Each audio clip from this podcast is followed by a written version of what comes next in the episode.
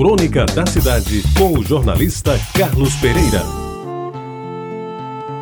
Amigos ouvintes da Retabajara, no dia 14 de dezembro de 1979, já vai um bocado de tempo, escrevi e publiquei na minha coluna de jornal um bilhete para um menino chamado Maurício, que naquele dia completava quatro anos. Entre outras coisas, dizia o bilhete: Caro Maurício, escrevo-te este bilhete quando chegas aos quatro anos. Sei que não o lerás agora, pois ainda não alcançaste as primeiras letras. Antes prefiro-te assim, participante de um mundo de ilusões, brinquedos e guloseimas. Mas como vais crescer e Deus haverá de te dar saúde e força para ultrapassares todos os difíceis obstáculos que te vão aparecer pela frente? Peço-te que o leias ao completar os 25 anos, quando este velho mundo estiver virando século. Até lá, muita coisa vai acontecer comigo, contigo e com todos os nossos parentes ou não, amigos ou não.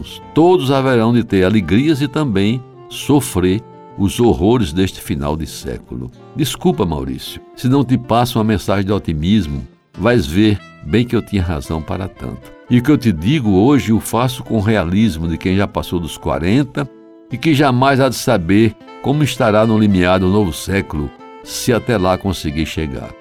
Espero que os teus últimos 20 anos tenham sido felizes e movimentados como foram os quatro primeiros de tua vida. Livre, forte, bonito, dono de uma personalidade sem igual, tinhoso nas querenças, difícil de aceitar qualquer derrota.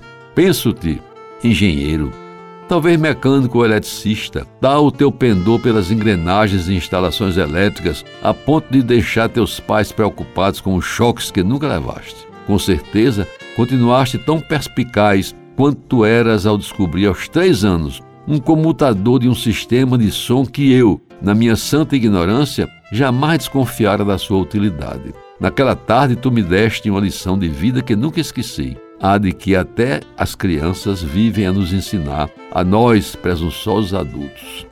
Minha fé em teu futuro me impôs a informação de que conseguiste o que jovens de 25 anos na década de 70 não obtiveram, o direito de votar para escolher o governador do estado e o presidente da república. E se isto aconteceu, espero que tenhas votado bem, de livre consciência, pois isso é que se espera de quem exercita um direito tão sagrado e que me foi tantas vezes subtraído.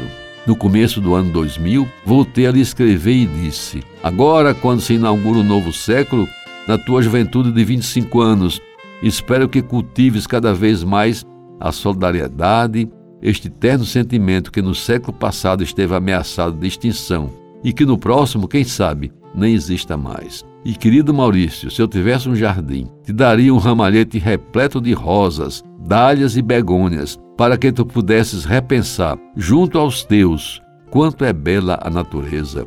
Esta incrível natureza que nos fez, nos tolera e um dia nos levará para sempre. Pois bem, hoje, 14 de dezembro de 2021, terça-feira, algumas constatações. Primeira, continuo vivo, graças a Deus, apesar do sacrifício que a vida me impôs. Segunda, Maurício é um senhor ainda jovem que completa 46 anos. Cheio de vida, formado em engenharia eletrônica, mora no Recife, onde, como competente profissional liberal, desenvolve junto com outros colegas sistemas e programas de trabalho em computador, além de criar sites para pessoas físicas e jurídicas. Tem exercitado à sua maneira o sentimento da solidariedade e já me presenteou com duas belas netinhas, nascidas de sua união com Lia Raquel. São duas, Vivian e Leila, que completam com eles uma bela e feliz família. E um destaque para Vivian, que desde cedo se dedica à música, executando belas peças, primeiro num teclado simples e agora já em piano. Inclusive passou no teste e vai cursar o Conservatório de Música de Recife, onde reside. Desejo de vida longa para o meu caçulinha dos homens, o terceiro dos Carlos, Murilo, Marcelo e Maurício. Que Deus os abençoe a todos e a mim também, por que não? Você ouviu Crônica da Cidade com o jornalista Carlos Pereira.